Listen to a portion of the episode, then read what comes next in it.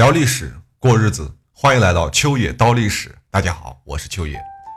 我们呀常说，战争是无比残酷的，它就像一台绞肉机一样，疯狂地收割着人的性命。但是，人们明明知道这是一个像潘多拉魔盒一样的恶魔，是这样一个恐怖的东西，那么为什么还是一定要放出它呢？原因很简单，贫苦大众啊。实在不知道还有什么其他的办法可以赶走那帮来自北方的凶残统治者了。他们来自北方，到达了中原以后，拿下了这里的土地，得到了这里的人民，但是他们并没有把这里的土地和人民当做自己的，没有把人民当做是自己的子民，还是像以前那样时不时过来，哎，我强掠一番。所以，我们也经常能看到，它并没有形成一个彻底的草原加中原的二元帝国。大元王朝啊，它或许在前几代帝王的时期曾经尝试过这样去努力过，但是很遗憾，他们失败了，他们没有成功。甚至到了帝国的后期啊，则完完全全变成了一个以草原为中心的单一维度国家。或者说是以草原民族为中心的单一维度国家，在舜帝派遣野先帖木儿攻打中原，最后失败，惨痛的失去了三十万大军之后，他也彻彻底底的失去了自己所掌控的所有有生力量。哎，这是他能直接控制的有生力量，都是精锐嘛。那么在此之后，他基本上依靠的全部都是军阀、宗亲的军事力量，就彻底回到了单一维度。那么我们再说，此时远在中原的朱重八，他做好了参加起义军的准备了没有？嘿，答案依旧是没有。朱重八呀，在庙里的工作是比较枯燥，但是有规律的。这样枯燥而有规律的生活，被起义军的熊熊烈火给打乱了。具有讽刺意义的是什么？具体打乱这一切的，其实并不是起义军，而是那些元朝的官吏们。我们补充一点历史背景知识啊，就是官军在镇压起义军的过程中，如果吃了败仗，那是肯定要被上司处罚的，对不对？那不用想。但由于镇压起义军的任务是你必须要完成的，所以元朝的官吏们就毅然决然地准备拿老百姓开刀。既然他没有办法打败起义军，那就可以把那些被他们欺负的老百姓的人头拿回去交差。当做义军把他们杀掉，反正你要的是起义军，那起义军是汉人呢，那我就杀了汉人给你送来，不就结了？然后咱俩皆大欢喜。那你从这个角度上来看，元朝的官僚系统的腐朽官吏为推翻元朝的统治事业，哎，其实是立下了非常大的汗马功劳，那实在是不遗余力的立功啊，立了大功的。但是你也换个角度想，官员们欢喜，朝廷欢喜。皇上也欢喜，皆大欢喜。但是老百姓，我招谁惹谁了？对不对？凭啥呀？又不是所有的汉人都造反了，你们就这么乱杀，是吧？再说了，你们杀了这么多老百姓有用吗？一点用都没有啊！反而导致有更多的老百姓参加了起义军的部队。哎，道理也很简单，我横竖都是一死，我就不如搏一下，对不对？搏一搏，单车变摩托。那么，此时摆在朱重八面前的形势就显得非常的严峻了。如果我不去起义，就很有可能被某一个官吏或者官员啊拿抓去当起义军杀掉，然后冠以张三李四的名字，对吧？但是投奔起义军也有很大的风险，一旦被元军打败，那么性命一定难保。所以，此时此刻的朱重八他面临的情况就非常的微妙。我们常说，一个小人物在某一些特定的历史时段的一些不起眼的作为，也许就能改变整个历史长河的走向。战国时期有一个刺客叫做荆轲，大家很熟悉他。他在刺杀秦王嬴政的时候，嬴政旁边的一个医师随手将一个药箱抛向了荆轲，万万没想到这个药箱就直奔着荆轲面门而去，也万万没想到这个荆轲一匕首就将药箱给刺碎了。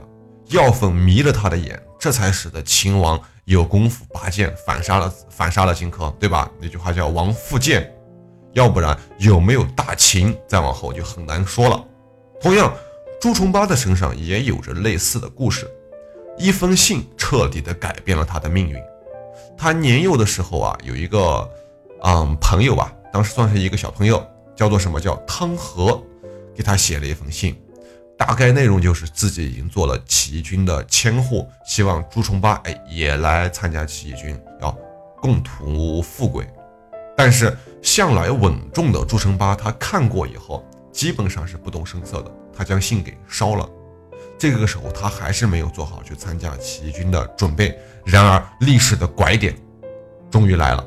到了晚上，他的一个师兄告诉他，已经有人知道了他看到了起义军送来信的事儿，准备要去告发他。那么，这就把朱重八彻底的逼上了绝路，是吧？其实，也许他的这个师兄啊，就只是想威胁一下他，骗点银子呀，当封口费。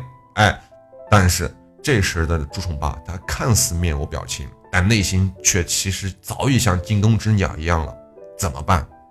于是，故事就变成了一个真实的逼上梁山。朱重八呀，他在房子里面思索了很久很久，想来想去，放在自己面前的可能也只有三条路可以走：一是留下，二是逃跑，三是起义。其实我们在人生的很多时候啊，就是这样，没有对错，全是选择。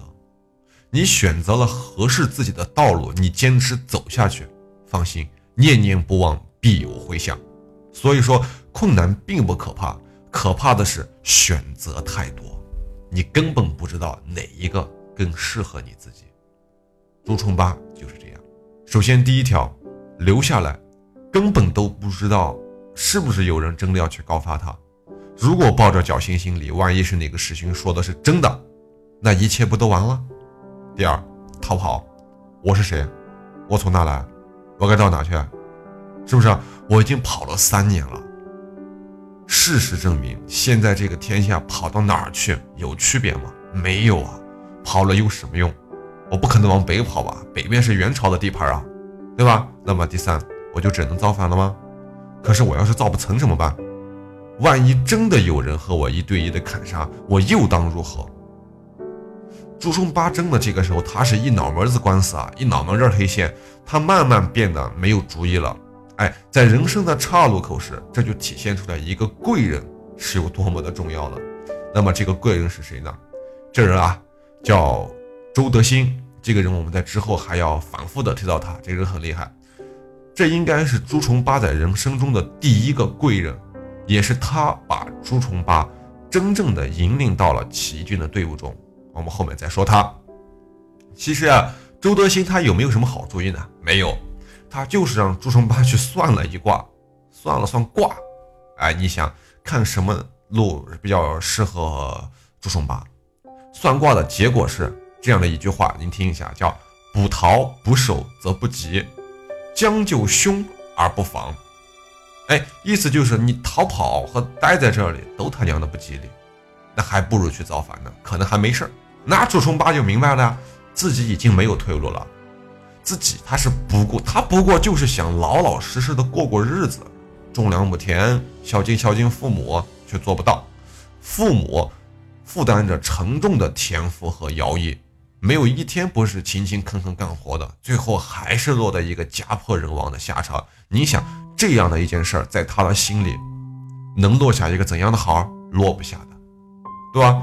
躲到寺庙里，他不过就是想混口饭吃。如今又被人告发，可能要掉脑袋，忍无可忍，那说啥反了吧？那么我们讲这一卦对于朱重八来说重要吗？重要也不重要，这是为啥呢？咱们说话两头堵哈。我们先说它重要，为啥重要？说它重要是因为如果没有这一卦，也许朱重八就选择别的道路了。然而我们回想一下。在那三个选项中，朱重八他更偏向哪一个？造反、逃跑，你还是留下来继续当和尚？毫无疑问，他一定是偏向于造反的。为啥？因为他心里有仇恨，因为他和所有的和尚都不一样，他有野心。说好听一点，他有雄心壮志啊！他怎么可能愿意一辈子当和尚呢？话又说回来了，他已经有朋友叫汤和嘛。已经参加起义军了，并且获得了一个很好的官职，他最最起码解决生存问题了。以后汤和不用再为钱而担心问题了，是不是？那你想，我的朋友已经混到这种地步了，我朱重八是不是应该试一下？哎，而且他都愿意去找周德兴来聊天了，那么他的心里一定是给自己预设了一个答案的。那么这个答案不用问，一定是起义，他是有这个冲动的。好，我们再说不重要的原因。其实呢，也正是因为他的心里早就给自己预设了一个答案，所以这个卦算到最后的结果是不是起义来说，对他的意义其实并不是特别大。如果此时得到的是得到的结果哈，是继续留下来当和尚，那好办，我就接着当。等过段时间真的被揭发，或者那个时候又出来了一个什么事儿，那个时候的朱重八一定会第一时间就跑出来决定造反的。这只是一个时间问题，所以我们就明确了，起义是朱重八觉得最适合自己的一条道路，这是他的宿命，冥冥之中的那双手一直在推动着他，有意无意的向他最终所归宿的那个位置上靠近。所以，我们也认为，中国历史上的农民起义确实有其值得肯定的意义的。他们也许并不厚道，他们也许有着自己的各种算盘小打算，但。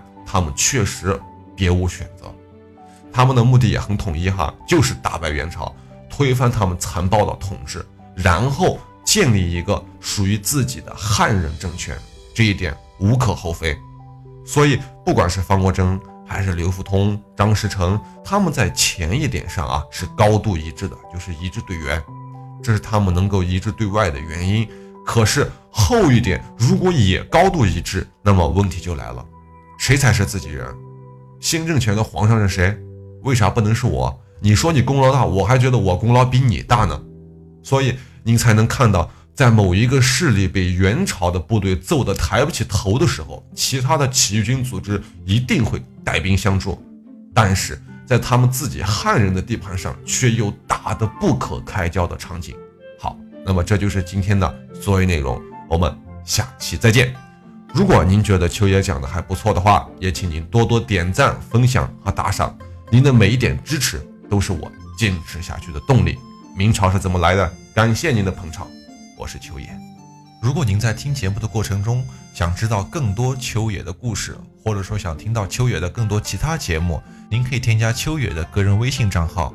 首先，您可以打开微信，点击界面右上角的加号。点击添加朋友一栏，在搜索框中输入“秋野山人”的全拼，这样就可以找到我了。期待与您的深入交谈。